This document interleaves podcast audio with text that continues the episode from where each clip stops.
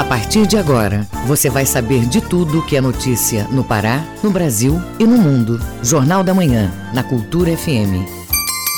Sete horas. Sete horas. Bom dia, ouvintes ligados na Cultura FM no portal Cultura, hoje, sábado, 17 de dezembro de 2022. Começa agora o Jornal da Manhã com as principais notícias do Pará, do Brasil e do mundo. Apresentação: Pamela Gomes e João Paulo Seabra. Participe do Jornal da Manhã pelo WhatsApp 98563-9937. Mande mensagens de áudio e informações do trânsito. Repetindo o WhatsApp 98563 9937. Vamos aos destaques da edição de hoje. Nova Usina da Paz, no bairro da Terra Firme, está com inscrições abertas para diversas atividades. Fundação Emopa promove campanha natalina de doação de sangue. Jazz registra preços altos das frutas natalinas. E tem também as notícias do esporte. Paysandu e Tuna se enfrentam na final do Parazão Sub-17. CBF anuncia a tabela da Copa Verde de 2023. E ainda nesta edição, nota técnica do Ministério da Saúde reforça orientações para ampliar imunização.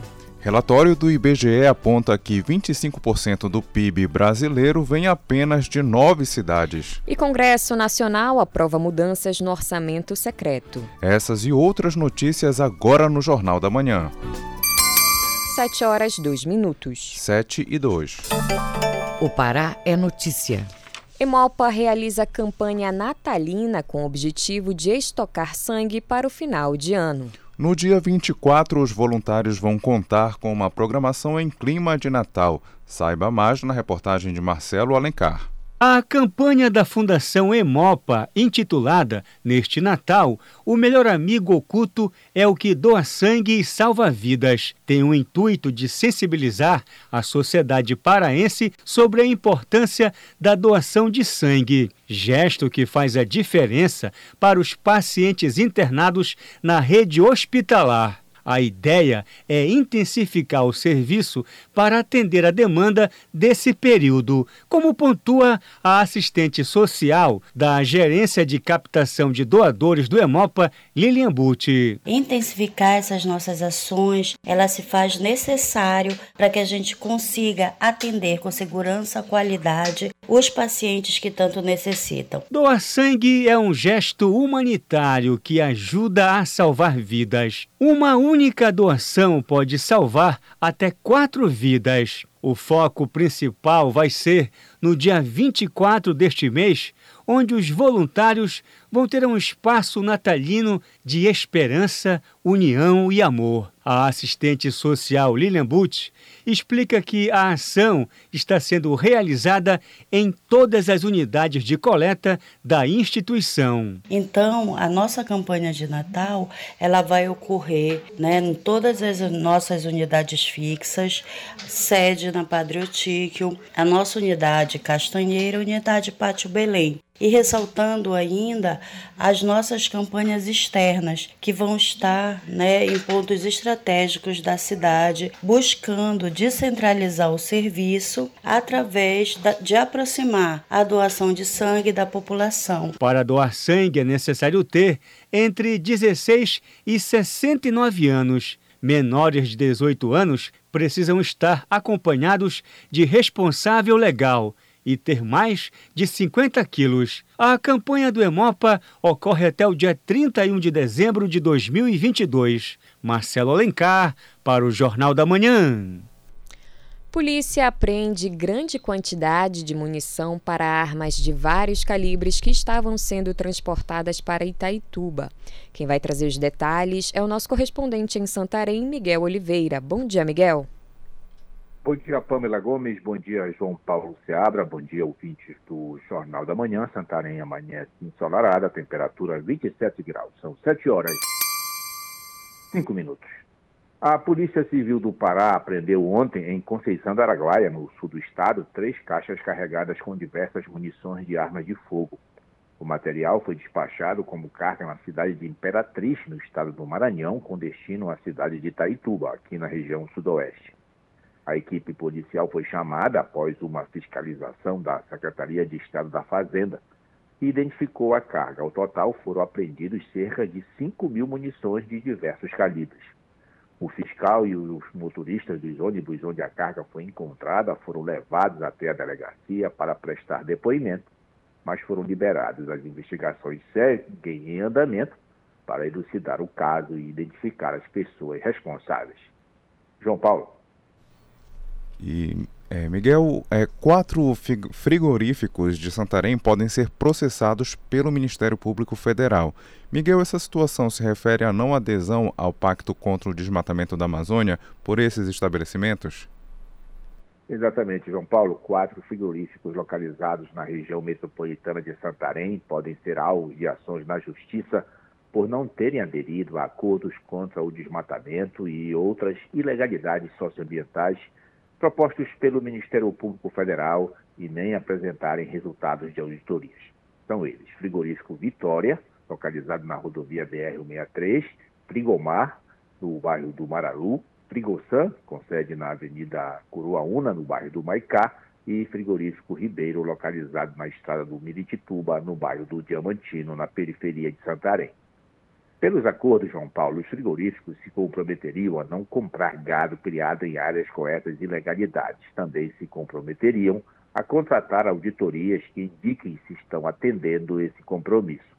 Os acordos vêm sendo assinados com o Ministério Público desde 2009, mas há frigoríficos com volumes relevantes de comercialização que ainda não assinaram ou firmaram acordo, mas não apresentaram auditorias como é o caso desses quatro frigoríficos localizados em Santarém. De Santarém, Miguel Oliveira para o Jornal da Manhã.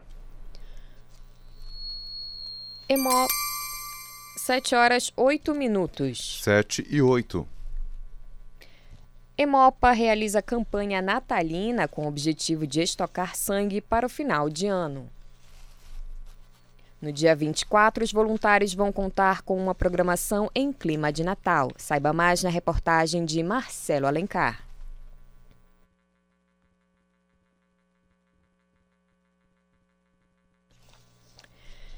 Secult vai promover série de programações culturais para este fim de ano. O arquipélago do Marajó vai ser atendido, como informa o correspondente Edelson Vale. Para celebrar as festas de final de ano e encerrar as ações culturais no Estado em 2022, o governo do Pará, por meio da Secretaria de Estado de Cultura, a Secult, realiza o pré-amar das festas, uma programação grátis com ações como oficinas, apresentações de música e dança, contações de história, exposições e feiras criativas que vão ocorrer durante todo o mês de dezembro, inclusive com atrações aqui no arquipélago do Marajó.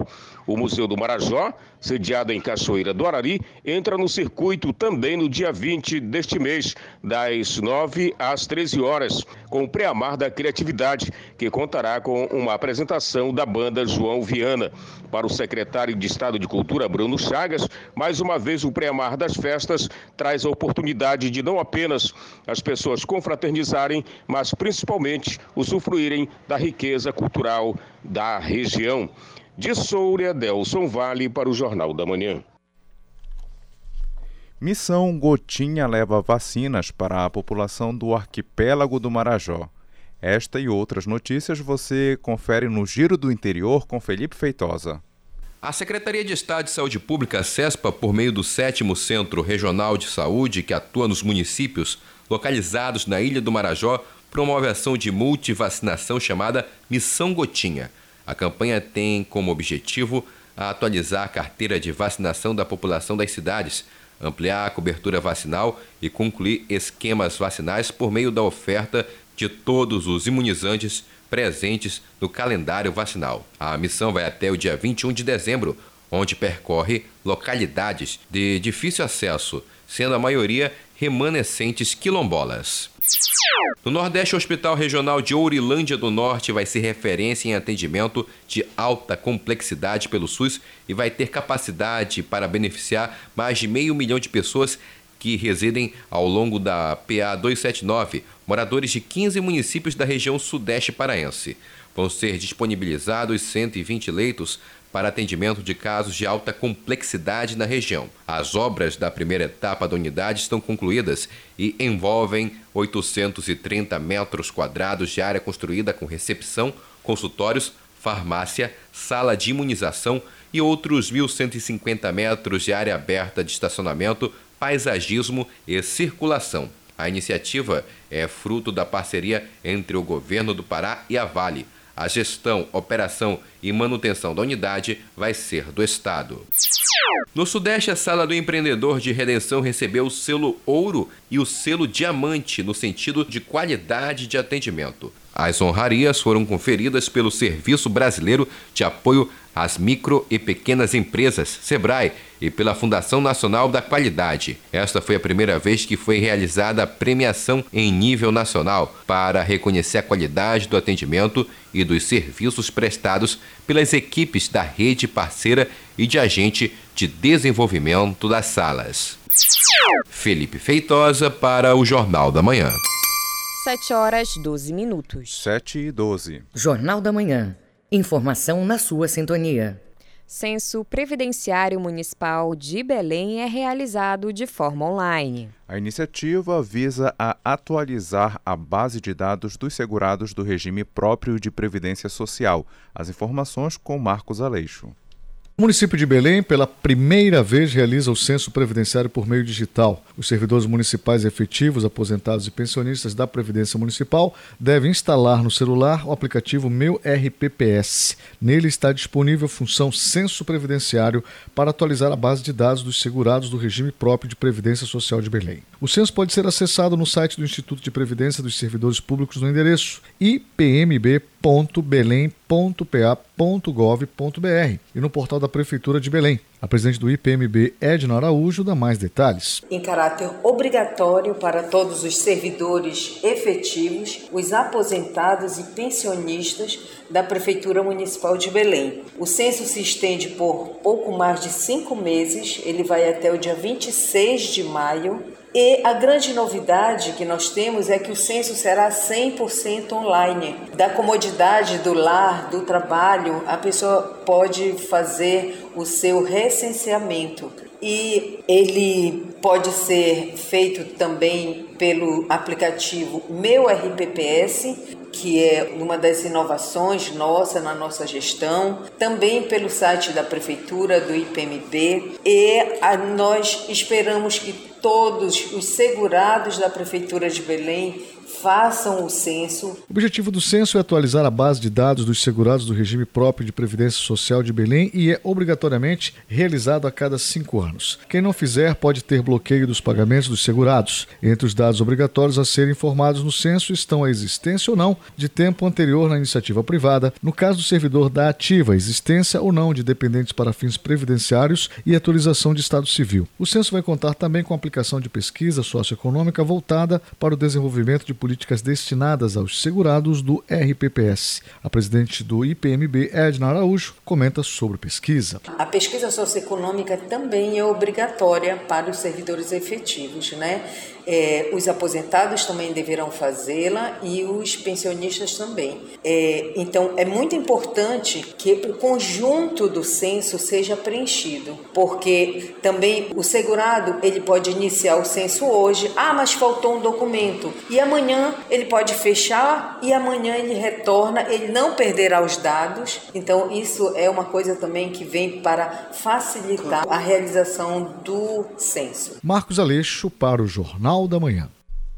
Elevadores precisam de manutenção regular para funcionar em segurança. Corpo de Bombeiros dá dicas para os cuidados que devem ser tomados. Acompanhe com o repórter Marcelo Alencar. O elevador é um meio de locomoção seguro, porém, isso não evita que incidentes aconteçam. Antes de ser disponibilizado para uso nos prédios e condomínios, o elevador passa por testes de segurança. O capitão do Corpo de Bombeiros Militar do Pará, Israel Souza, dá algumas dicas para que as pessoas fiquem atentas. A capacidade de ocupantes no elevador, dependendo da sua marca, do seu porte, do seu modelo, ele tem uma capacidade específica em quilos e na quantidade de pessoas. Tá? Pode variar nesses dois. E o que deve também sempre estar fixado a todos os ocupantes para que as pessoas tenham essa percepção de saber quantos ocupantes aquele elevador pode levar ou qual,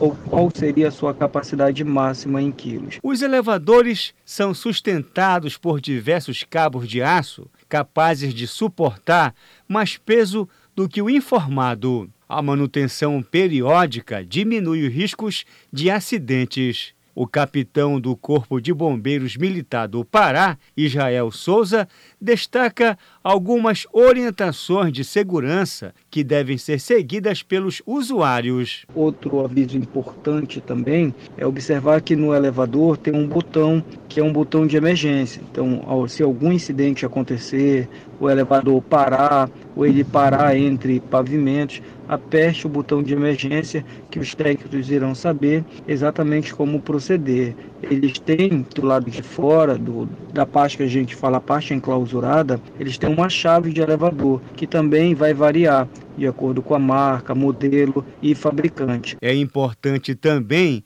não dar pulos ou fazer movimentos bruscos dentro do espaço. Ainda segundo o especialista, se for identificado um incidente, o usuário pode ligar para o número 193 do Corpo de Bombeiros. Marcelo Alencar, para o Jornal da Manhã.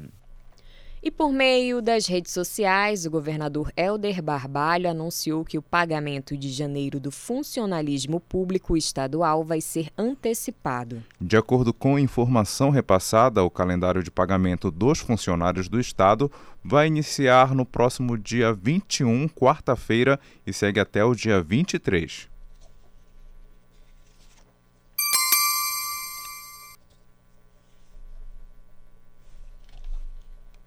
Ouça a seguir no Jornal da Manhã. Rinite, sinusite e dermatite atópica são os tipos mais comuns de reações alérgicas. Cultura FM é que você ouve primeiro. A gente volta já. Estamos apresentando Jornal da Manhã. Faça parte da Rádio Cultura, seja nosso repórter. Grave seu áudio com informações da movimentação do trânsito e mande para o nosso WhatsApp 985639937. Cultura FM. Aqui você ouve música paraense. É difícil querer te sentir sem poder, é andar contra a parede e o pior é não ter o teu jeito de amar. Música brasileira. Não há nada que me deixa desse jeito assim.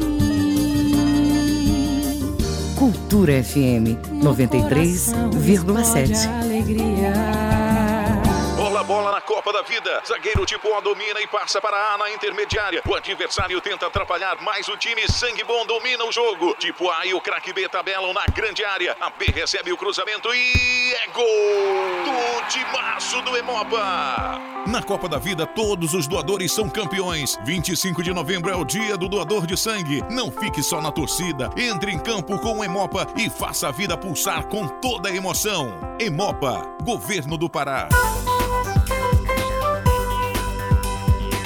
Voltamos a apresentar Jornal da Manhã. Previsão do tempo. Final de semana na capital paraense e região metropolitana com tempo parcialmente nublado e chuvas rápidas no período da tarde. Em Belém, mínima de 23, máxima de 31 graus. No nordeste do estado, tempo parcialmente nublado e baixa possibilidade de chuvas. Em Mocajuba, mínima de 23, máxima de 33 graus. E no arquipélago do Marajó, são esperadas pancadas de chuva no final da manhã e começo da tarde do domingo. Mínima de 24, máxima de 31 graus em Moaná. 7 horas 20 minutos. 7 e 20. O trânsito na cidade. E agora vamos com as informações do trânsito com o repórter Marcelo Alencar, ao vivo. Bom dia, Marcelo. Olá, João Paulo Seabra, bom dia. Bom dia, Pamela Gomes. Bom dia, ouvintes do Jornal da Manhã. João, Pamela, trânsito segue tranquilo na rodovia BR-316 em ambos os sentidos. Ele está moderado na Almirante Barroso, também em ambos os sentidos. Está tranquilo aqui na Avenida Perimetral, segue também moderado na rodovia Augusto Montenegro, enfim, até, até no momento nós temos uma manhã de sábado com trânsito até agora tranquilo e moderado. Para a gente reforçar a importância da trafegabilidade, rapidamente aqui eu vou dar uma dica, né? Sobre manter a distância de outros veículos, que é importantíssimo. Manter distância de outros veículos é, é essencial para minimizar as consequências de uma distração e prevenir acidentes. João, Pamela, a prática facilita que o condutor tenha mais tempo para reagir em uma situação de risco e maior espaço para manobras. Sempre que estiver colado em outro veículo, o condutor deve frear e se distanciar. Essa é uma dica importante para você ficar alerta para evitar acidentes. Marcelo Alencar, direto do Departamento de Rádio Jornalismo para o JM, volta no comando João Paulo Seabra e Pamela Gomes. Obrigado, Marcelo. Bom dia, bom trabalho. Viva com saúde!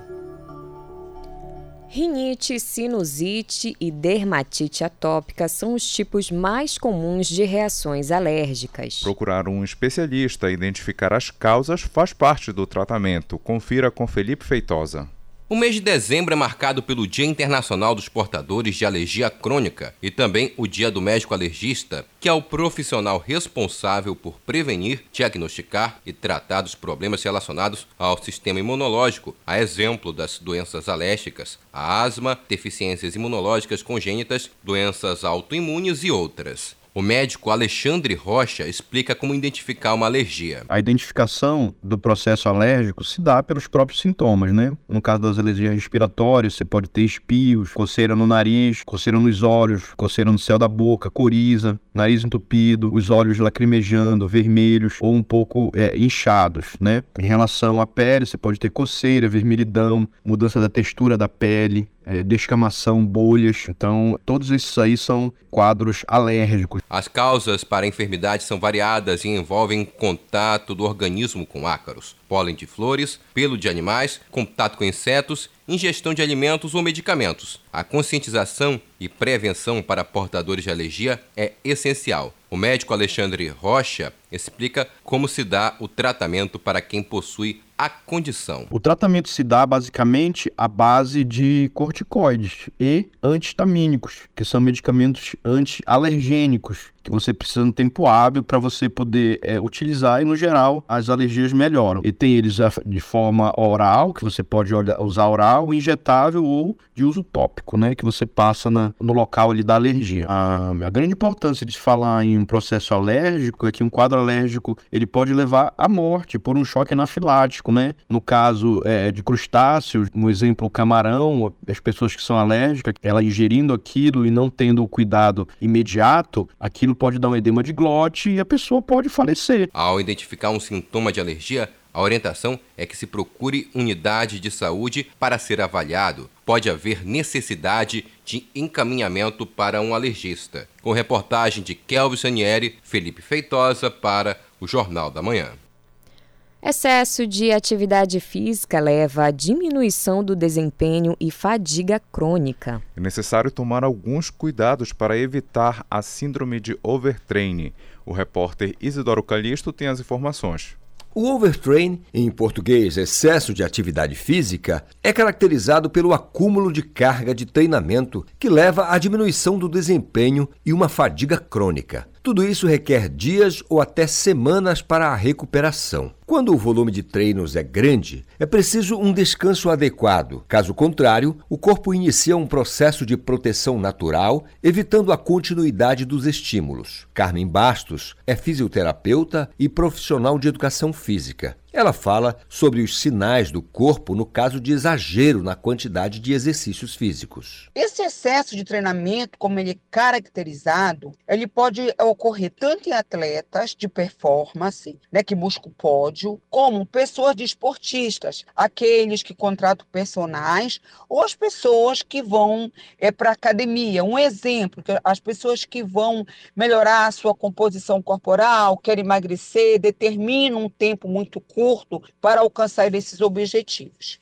Essa intensidade ela pode estar caracterizada tanto com o peso, com a carga, e quanto ao esforço que a pessoa está realizando. Então, quando eu tenho o aumento excessivo da frequência, do volume, e eu não tenho um repouso adequado entre essas sessões, vai automaticamente me levar a uma fadiga, a palavra é certa, vai me levar a um cansaço, sinais e sintomas que vão deixar o meu corpo alerta, dizer, puxa, alguma coisa aqui já não está normal. Os especialistas garantem que quando a pessoa sentir o rendimento esportivo cair, sentir dores e lesões musculares recorrentes, baixa quantidade de sono e alto grau de irritabilidade, deve ligar o alerta. Pode estar acontecendo o overtraining. E é importante ficar atento aos sinais e sintomas que o corpo apresenta. A fisioterapeuta Carmen Bastos comenta: Se o excesso for no treino, o bom profissional de educação física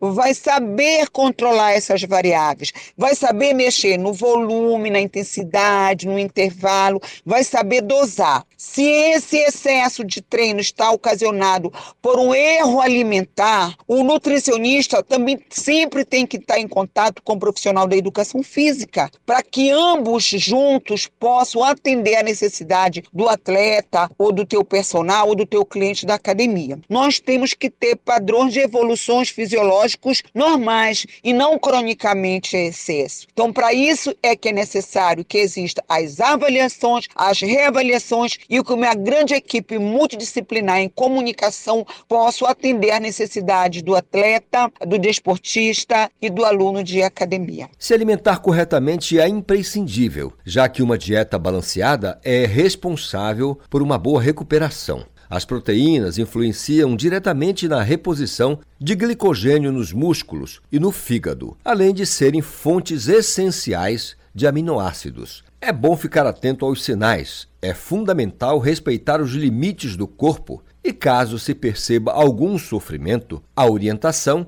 é procurar ajuda profissional. Isidoro Calixto para o Jornal da Manhã.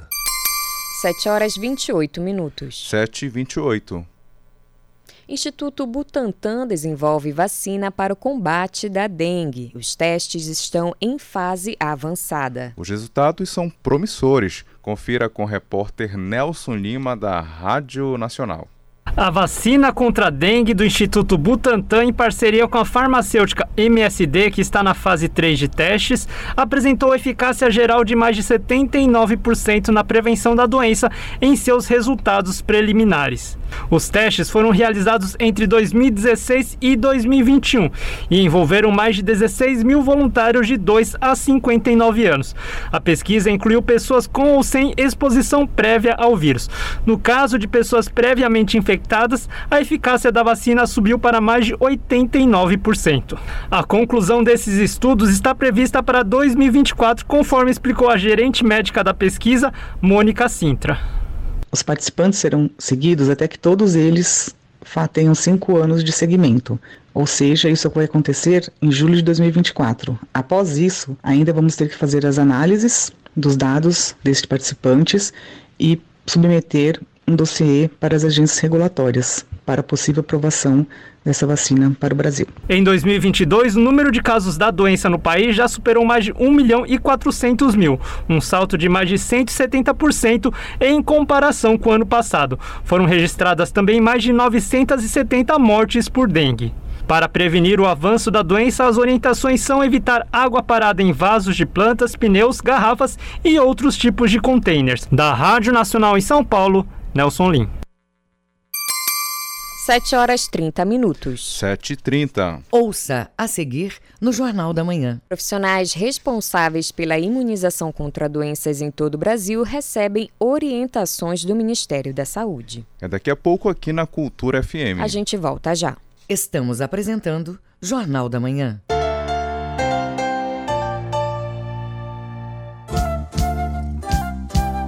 ZYD 233, 93,7 MHz. Rádio Cultura FM, uma emissora da Rede Cultura de Comunicação. Fundação Paraense de Rádio Difusão. Rua dos Pariquis, 3318. Base operacional, Avenida Almirante Barroso, 735. Belém, Pará, Amazônia, Brasil.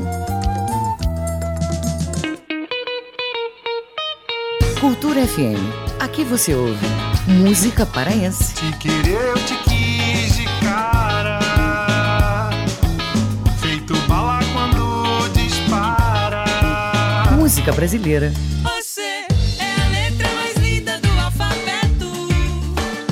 Você é a letra do nome do meu bem querer. Cultura FM 93,7. Cuidado com a exposição de crianças em fotos nas redes sociais. As fotos podem ser usadas em sites de pedofilia e prostituição infantil. Não deixe a criança escolher sozinha o que deve ser visto na internet. Oriente, supervisione e proteja. Cultura, rede de comunicação em defesa dos direitos da criança. Os discos raros e as gravações exclusivas. Raridades da MPB. Domingo, nove da noite. Meus amigos da cultura, fala o Edgar Augusto. Quem gosta de música antiga, quem gosta de música de coleção, músicas que a grande maioria não conhece, aos domingos com a gente, a partir de nove da noite, em Raridades da MPB.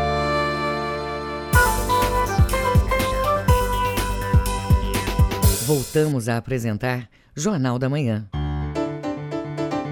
Tábuas de marés. Em Belém, a maré está alta agora. Maré baixa às 2h28 da tarde e maré cheia às 7h54 da noite. Em Salinópolis, Nordeste Paraense, maré seca às 10 da manhã, maré cheia às 4 da tarde e maré baixa às 10h38 da noite. E no porto da Vila do Conde em Barcarena, a maré sobe às 8 da manhã, maré baixa às 3 da tarde e maré alta às 8h27 da noite. 7 horas 33 minutos. 7h33. Esporte. E vamos agora às informações do esporte com Felipe Campos. Paysandu e Tuna jogam neste sábado, às nove e meia da manhã, pela final do Campeonato Paraense Sub-17. O duelo vai ser no estádio Bamparacuruzu e quem vencer garante o título, visto que o primeiro jogo terminou empatado em 0 a 0. Sobre a partida de volta, o lateral direito do Paysandu, Alexandre Filho, comentou as suas expectativas para o duelo decisivo. Estamos com boas expectativas para esse jogo. Sabemos que não vai ser um jogo fácil, é clássico, é final, mas primeiro jogo conseguimos nos impor, conseguimos jogar. Infelizmente a vitória não veio, mas agora vamos decidir em casa. É, a equipe está unida, está focada em um único objetivo e vamos por mais uma batalha para sermos campeões desse Paraense Sub-17. Já do outro lado, a Tuna garantiu suas últimas duas classificações em cobranças de pênalti e prevê mais um jogo equilibrado. Sobre isso, o técnico Analdo Malcher falou o que espera da final. E para chegar nessa final, tem que dar muitos parabéns para todos eles por tudo que eles mostraram ao longo da competição, né? A gente sabe que vamos enfrentar uma equipe forte dentro dos seus domínios, mas acredito que esses garotos eles estão com esse sonho de ser campeão. É um jogo importante que vale vaga numa Copa do Brasil do ano que vem da categoria. Então acredito que a gente vai para lá para Curuzu com respeito, mas acima de tudo com sonho a ser concretizado de ser campeão. Então esses garotos merecem.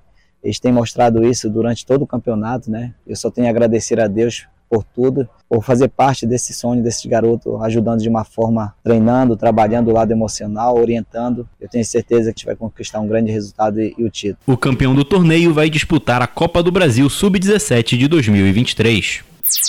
A Confederação Brasileira de Futebol divulgou a tabela da Copa Verde de 2023. O Castanhal estreia na competição na primeira fase contra o Real Ariquemes no dia 18 de fevereiro, provavelmente no estádio Maximino Porpino. Já Remy e Paysandu estreiam somente na segunda fase, com as partidas ocorrendo no dia 22 de fevereiro e no dia 1 de março. O Remo enfrenta o vencedor de Humaitá do Acre e Trem do Amapá, enquanto que o Paysandu, atual campeão, recebe o vencedor do confronto do próprio Castanhal. Caso o Remy e Paysandu avancem para as semifinais, eles se enfrentam com datas previstas para os dias 26 e 29 de março. Já os jogos da final da Copa Verde serão nos dias 19 de abril e 3 de maio.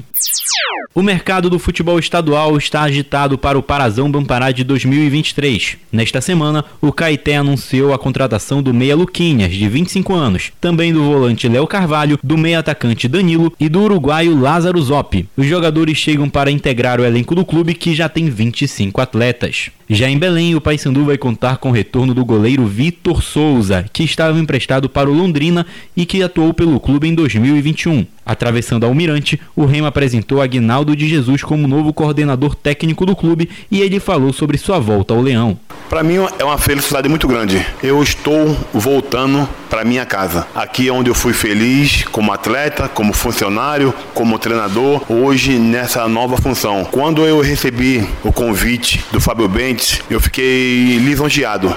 Foram, fomos conversar, aparamos tudo que tinha que conversar, resolvemos tudo que tinha que ser resolvido e prontamente eu fiquei à disposição do Clube do Remo. Gerir pessoas, gerir personalidades é algo que me faz bem, é algo que eu sei. Muitos atletas já vieram ao meu encontro. Eu estou aqui para apaziguar. Eu vou ser um interlocutor, comissão técnica e diretoria. Eu vou estar nesse meio, vou estar o dia a dia no Bainão.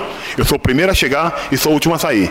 Eu quero o bem do clube ele chega para o lugar de João Galvão, que ocupou o cargo em 2022. E por último, o Paysandu também anunciou a contratação do atacante Bruno Alves, de 30 anos, que disputou a última temporada pelo Remo e pela Ponte Preta na Série B do Campeonato Brasileiro. Com supervisão do jornalista Felipe Feitosa, Felipe Campos para o Jornal da Manhã. 7 horas 37 minutos. 7 e 37. Viva com saúde. Profissionais e responsáveis pela imunização contra doenças em todo o Brasil recebem orientações do Ministério da Saúde. O documento destaca a importância da qualificação à atenção primária e ao incentivo à imunização de todos os públicos. A informação você confere com Sandra Fontinella. O Ministério da Saúde publicou nota técnica com 15 recomendações direcionadas aos profissionais e gestores a respeito da vacinação no país. O reforço nas orientações tem o objetivo de ampliar a imunização dos brasileiros. O documento também apresenta um passo a passo sobre os registros referentes à vacinação. A primeira recomendação da lista aos profissionais da saúde trata sobre conhecer os imunizantes e os intervalos preconizados pelo calendário nacional de vacinação. Na sequência, o Ministério orienta os gestores para realizar educação permanente e continuada com os profissionais da atenção primária à saúde e, assim, qualificar as práticas em relação à vacinação, além de aprimorar a qualidade do registro das informações de saúde, a orientação a pais responsáveis e à população sobre a importância de manter as vacinas em dia, os benefícios da imunização em todos os ciclos de vida também constam no documento. A nota técnica foi elaborada em novembro pelas Secretarias de Atenção Primária à Saúde e de Vigilância em Saúde, com base no Programa Nacional de Imunizações. O documento reconhece as ações de vacinação como estratégia de cuidado e reforça a importância de protocolos, normativas, procedimentos de manuseio e administração das doses de vacinas. Tudo isso no intuito de garantir melhorias no acesso e qualidade das ações de saúde ofertadas à população. O Ministério reforça que mantém as salas de vacinação equipadas e com profissionais capacitados. A pasta também informa que monitora a situação vacinal por meio do indicador sobre proporção de crianças de um ano de idade vacinadas contra difteria, tétano, coqueluche, hepatite B, entre outras doenças. Agência Rádio Web, com informações de Brasília, Sandra Fontela. O Mundo é Notícia. Vamos acompanhar agora as informações em destaque nos noticiários internacionais com Cláudio Lobato. A Rússia disparou dezenas de mísseis contra a infraestrutura na Ucrânia nesta sexta-feira, forçando cortes de energia de emergência em todo o país, em meio a temperaturas congelantes e matando e ferindo pessoas em suas casas no sul, disseram autoridades ucranianas. Autoridades no leste da Ucrânia ocupada também relataram baixas civis em bombardeios ucranianos. A Rússia tem lançado mísseis sobre a infraestrutura de energia ucraniana quase semanalmente desde o início de outubro. Moscou diz que é parte de seu plano para desativar as forças armadas da Ucrânia. Kiev alega que é um crime de guerra.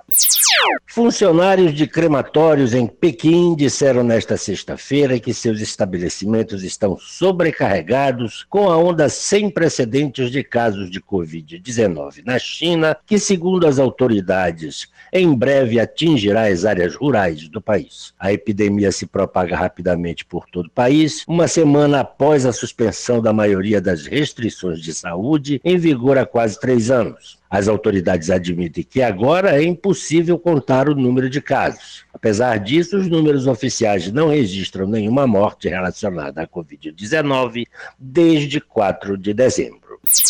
O Japão anunciou nesta sexta-feira sua maior ampliação militar desde a Segunda Guerra Mundial, com um plano de 320 bilhões de dólares que comprará mísseis capazes de atingir a China e preparar o país para um conflito prolongado em meio às tensões regionais e à invasão russa da Ucrânia, que alimenta os temores de guerra. O primeiro-ministro japonês, Fumio Kishida, descreve o Japão como estando em um ponto de virada na história. Seu governo teme que a Rússia tenha criado um precedente que encorajará a China a atacar Taiwan, ameaçando as ilhas japonesas próximas. Com informações da agência Reuters e UOL Internacional, Cláudio Lobato para o Jornal da Manhã. Os números da economia.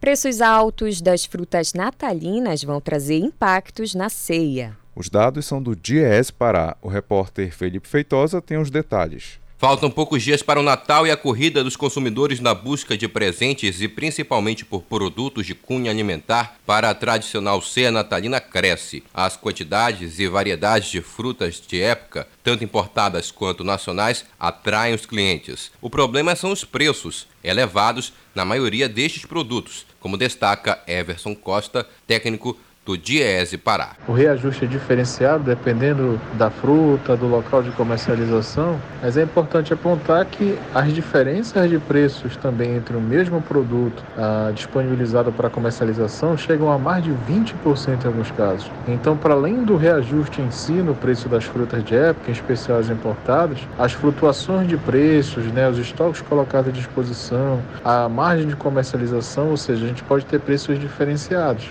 Portanto, as pessoas precisam aí ficar atentas, porque as frutas se apresentam mais caras, mas também dependendo do local, do tipo de fruta e comercialização, com reajustes aí mais elevados. De acordo com as pesquisas do Diese Pará, no caso específico das frutas importadas, há um preço mais caro do que no mesmo período do ano passado. Os motivos são variados, mas passam principalmente pelos impactos diretos na flutuação do dólar, como destaca Everson Costa, do Diese Pará. Os preços se elevaram bastante, o custo de produção ficou mais caro, a importação de produtos, a flutuação do dólar, ou seja, o que está chegando na mesa em termos de produtos, de alimentos, chega muito caro para todos nós. Não seria diferente com os produtos importados ou os tradicionais de final de ano. Além do fator importação, esses produtos também sofrem com a influência do dólar e trazem aí essa carga né, de pressão no mercado internacional, o custo de disponibilização disso aqui dentro também é variado. Então, essas frutas se apresentam, os panetones, as bebidas, ou seja, a ceia de final de ano deve chegar bem mais cara aí para a população. Além dos reajustes expressivos observados pelo Diese, outra preocupação é quanto ao tamanho da diferença de preços dos produtos entre os vários locais de comercialização. Por isso, a importância do consumidor pesquisar antes de conferir. Com reportagem de Kelvin Sanieri, Felipe Feitosa para o Jornal da Manhã. Vamos agora aos indicadores econômicos do dia com Felipe Feitosa. O Ibovespa, principal índice de ações da Bolsa do país, operou em queda 0,85% a 102.855 pontos. Dólar comercial em baixa também, menos 0,41 a R$ 5,29. O euro teve desempenho negativo de menos 0,72% e é cotado no câmbio a R$ 5,61. Cada grama do ouro custa hoje R$ 303,80. E o rendimento da caderneta de poupança com aniversário este mês é de 0,5%. Felipe Feitosa para o Jornal da Manhã. 7 horas 45 minutos. 7h45. Ouça a seguir no Jornal da Manhã. Ilha de Cotijuba inicia atividades para o plano das bicicletas douradas. Cultura FM aqui você ouve primeiro. A gente volta já. Estamos apresentando Jornal da Manhã. O que é o que é? Quem adivinha o que é? Quem adivinha o que é? Que é? O que é o que é? Com a cabeça fica mais baixo e sem a cabeça fica mais alto. Travesseiro, muito bem! E você, acertou a resposta? Esta e outras brincadeiras infantis você ouve no Abra Cadabra, todo domingo, nove da manhã. A sigla LGBTQIA, usada no mundo todo, não é só um aglomerado de letras, representa a união de uma comunidade. São homoafetivos, bissexuais, transgêneros, travestis, queer, intersexuais e assexuais. O sinal de mais representa quem não se identifica com nenhuma vertente. No Brasil, a homofobia é crime. Levante a bandeira do respeito representada pelo arco-íris. Denuncie casos de homofobia pelo Disque 100 ou vá à delegacia da sua cidade. Cultura, rede de comunicação. Cultura FM. Aqui você ouve música paraense. Está nos mares, na mata profunda, está na cor do céu, nos braços dos rios, o que ficou por viver. Música brasileira. Se você quiser, eu vou te dar um amor desses de cinema. Não vai te faltar carinho. Cultura FM 93,7. Música, informação e interatividade. Conexão Cultura, de segunda a sexta, 8 da manhã. Ouvinte da Cultura FM, eu sou Isidoro Calixto, eu apresento o Conexão Cultura. Notícias, atualidades, informações e música para você ficar conectado com o que acontece no Pará e no Brasil. Não perca de segunda a sexta-feira, das 8 às 10 da manhã. Conexão Cultura.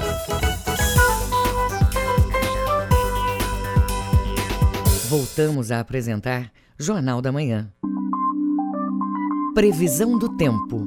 No oeste paraense, tempo aberto pela parte da manhã e chuvas isoladas à tarde do sábado e do domingo. Em Santarém, mínima de 23, máxima de 31 graus. No sudoeste paraense, predominância de céu parcialmente nublado, com possibilidade de chuvas à tarde. Mínima de 24, máxima de 30 graus em Rurópolis. E no sudeste paraense, tempo parcialmente nublado e momentos de céu totalmente encoberto. Em Floresta do Araguaia, variação de temperatura entre 22 a 30 graus.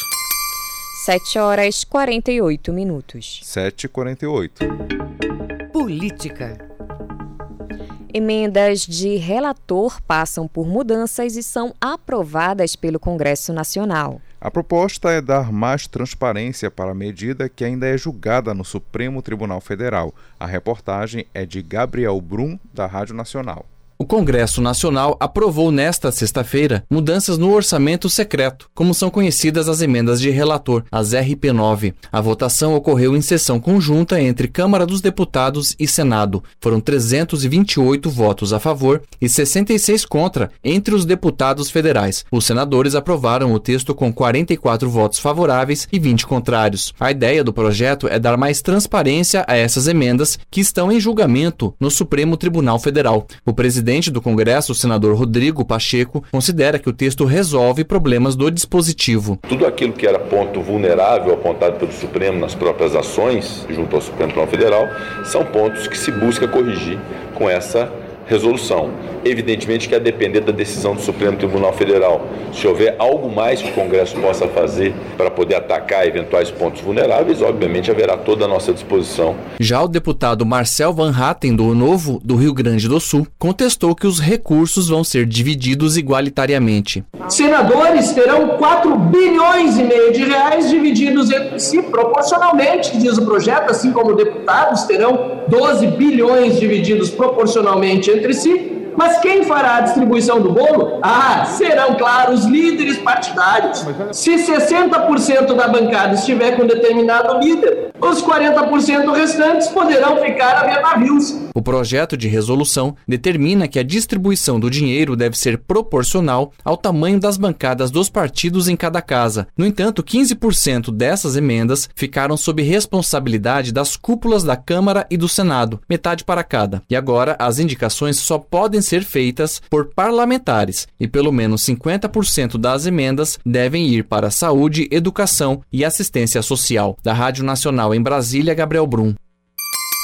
7 horas e 51 minutos. 7h51. Jornal da Manhã. Informação na sua sintonia. Ilha de Cotijuba inicia as atividades para o plano das bicicletas douradas. Elas vão ficar disponíveis de maneira gratuita para todos os moradores do local. O repórter Marcos Aleixo tem os detalhes. A Ilha de Cotijuba tem agora mobilidade sustentável. Hoje, às nove da manhã, a unidade pedagógica Faveira vai iniciar as atividades para o Plano das Bicicletas Douradas, que é a implantação de um sistema comunitário de bicicletas compartilhadas. A iniciativa é idealizada pelo coletivo Paraciclo, em conjunto com o movimento de mulheres das Ilhas de Belém, moradores da Ilha de Cotijuba e da Fundação Escola Bosque. Este movimento é integrado com o eixo do projeto Pedalar é Preciso. O professor de arte da Escola Bosque, Murilo Rodrigues, fala mais sobre a ação. Ele é realizado pelo coletivo Paraciclo e pelo Movimento de Mulheres das Ilhas de Belém, o MIB, certo? Ele conta com a parceria da Fundação Escola Bosch, aqui em especial a Unidade Pedagógica da Faveira, e as outras unidades da Flecheira e Seringal, que também vão ficar como pontos de empréstimo de bicicleta. A parceria com a comunidade, que é fundamental para o funcionamento do projeto, né? vários pontos comerciais vão ser guardiões de bicicleta também, né? estão envolvidos no, projeto, e tem o apoio do IX, que é o Instituto Clima e Sociedade. O projeto se chama Plano das Bicicletas Douradas, primeiro fazendo alusão ao nome da ilha de Cotijuba, né? que em Tupi-Guarani significa trilha dourada. Em segundo, ele, faz uma ele traça uma relação de releitura com o plano das bicicletas brancas. Os planos se deram no início das aulas de arte na unidade pedagógica Faveira, que é vinculada da Escola Bosque na ilha de Cotijuba. Os alunos tiveram a oportunidade de participar da atividade de criação da identidade visual com o ato de percorrer a ilha pedalando nas bicicletas douradas. O professor Murilo Rodrigues fala mais da inclusão ambiental na ilha de Cotijuba. Nós conseguimos nove bicicletas com a campanha de doação e ficaram, consequentemente, nove pontos de empréstimo de bicicleta, que seriam três pontos, que são as unidades pedagógicas da Escola Bosque, mais o Ecomuseu, que também é vinculado à Escola Bosque, e cinco pontos comerciais, que são estratégicos aqui na ilha, que contemplam as regiões distantes, para que a população possa assim, se deslocar o mínimo possível até uma bicicleta, para que possa tomar essa bicicleta e se deslocar até a região central da ilha, onde concentra feira, concentra posto de saúde, escola. Então, se a pessoa tiver algum problema desse para resolver, tiver que precisar ir acessar outra pista, ela pode pegar essa bicicleta emprestada, se deslocar até lá e depois vai e devolve a bicicleta sem nenhum ônus. Os pontos de empréstimo na ilha são Ecomuseu, Pousada Farol, Unidade Pedagógica Faveira, Barcuri, Unidade Fleixeira, Mercadinho Norato, Pousada Quarto Crescente, Mirante da Pedra Branca e Unidade Pedagógica Seringal. Marcos Aleixo para o Jornal da Manhã.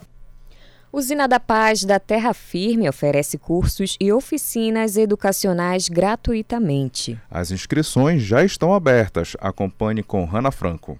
Meu nome é Ayane Miranda, eu tenho 20 anos, eu sou estudante de medicina. Eu vim aqui fazer a inscrição para o meu irmão no projeto e escrevi ele no voleibol de manhã, ele tem 13 anos, eu espero que ele crie esse amor pelo esporte que eu tenho, que eu gosto muito de vôlei, então eu espero que ele crie essa paixão pelo vôlei assim como eu tenho também. O voleibol é apenas uma das atividades que a Usina da Paz está oferecendo à população da Terra Firme, e a estudante Ayane Miranda aproveitou para inscrever o irmão dela, já que as vagas estão disponíveis desde a última quarta-feira. É tudo de graça: alfabetização para jovens e adultos, reforço escolar, oficinas de poesia e contação de histórias, iniciação à escrita e leitura musical, curso livre de inglês e aulões preparatórios ao Enem. A coordenadora geral da usina, Janine Brandão, dá mais detalhes. As nossas inscrições para as modalidades esportivas começaram no dia 7 de dezembro e a demanda superou as nossas expectativas. Só para o curso de natação, oferecemos mais de 350 vagas e, além dessa modalidade, também estamos ofertando o curso de gastronomia, futsal, vôlei, basquete, danças e muito mais. A procura para essas atividades é grande, mas temos uma equipe de profissionais que está fazendo um trabalho bem dinâmico e que proporciona um atendimento rápido e organizado aos nossos beneficiários. A Use Paz Terra Firme também oferece atividades paradesportivas destinadas às pessoas com deficiência. Inaugurada no dia 6 de novembro, a usina é uma iniciativa do governo do estado, através da Secretaria de Educação SEDUC, mas também abriga serviços de 20 outros órgãos do governo. A alta procura pelas atividades evidencia o bom acolhimento pela população do bairro, como destaca a coordenadora geral da usina, Janine Brandão. Ficamos felizes por essa alta demanda, pois isso reflete a importância do projeto aqui na área e demonstra que ele está sendo bem aceito e abraçado pela comunidade do território. As inscrições são presenciais e os interessados devem levar originais e cópias do RG, CPF e comprovante de residência. A Use Paz Terra Firme fica na passagem Belo Horizonte sem número entre a Avenida Perimetral e a passagem do Arame, ao lado da subestação da Eletronorte. O novo complexo funciona de segunda-feira a sexta-feira, das 8 da manhã às 10 da noite, aos sábados e aos domingos, com reportagem e supervisão de Cláudio Lobato, Hanna Franco para o Jornal da Manhã. Projeto Crias que Tocam ensina flauta doce para crianças, crianças e jovens da comunidade Pantanal. A iniciativa atendeu 18 pessoas. Confira com o repórter Cláudio Lobato. Foi o número reduzido de flautistas no carimbó que despertou a ideia na produtora e carimbozeira Neile Rocha de realizar um projeto que ensinasse o ofício do sopro para crianças e adolescentes da comunidade Pantanal, localizada no bairro da Pedreira. Então nasceu o projeto Crias que Tocam, que foi contemplado pelo edital Prêmio de Incentivo à Arte e Cultura da Fundação Cultural do Pará, com aulas de musicalização e iniciação à flauta doce. A iniciativa se pauta pela importância do carimbó como patrimônio cultural brasileiro, como destaca a produtora cultural e idealizadora do projeto, Neire Rocha. A importância desse projeto, tanto para a comunidade quanto ele, no total dele, ele é justamente é ensinar as crianças, mostrar o que é, que são nossas raízes, né? o que, o que nos foi deixado de herança pelos nossos avós, porque o carimbó ele já existe há mais de 200 anos. Então, ele é uma herança e como herança, nós devemos cuidar. Foram dois meses de aula e nesse domingo, os 18 alunos do professor e flautista Alessandro Alves, que tem entre 8 e 15 anos, começam a sua primeira temporada de apresentações, lá mesmo na comunidade Pantanal. A iniciação no instrumento tendo o carimbó como destaque, marca a luta pela preservação do carimbó como patrimônio cultural e imaterial brasileiro e acentua na comunidade a maneira como esse patrimônio deve ser tratado, como destaca a carimbozeira Neire Rocha. Carimbó, nós devemos tratar dele como uma herança patrimonial que ele é. Ele é um patrimônio material brasileiro, né? Desde 2014, desde o dia 11 de setembro de 2014, ele se tornou patrimônio cultural e material do Brasil. Então foi uma luta muito grande, foi uma luta desde 2005 que os carimbozeiros, nós carimbozeiros nos unimos para colher assinaturas, para correr atrás de vereadores, para ter o apoio da comunidade paraense. Então nós conseguimos e nós conseguimos que ele tivesse a votação unânime em Brasília, né, para que se tornasse patrimônio cultural e material brasileiro. Então vamos prestigiar.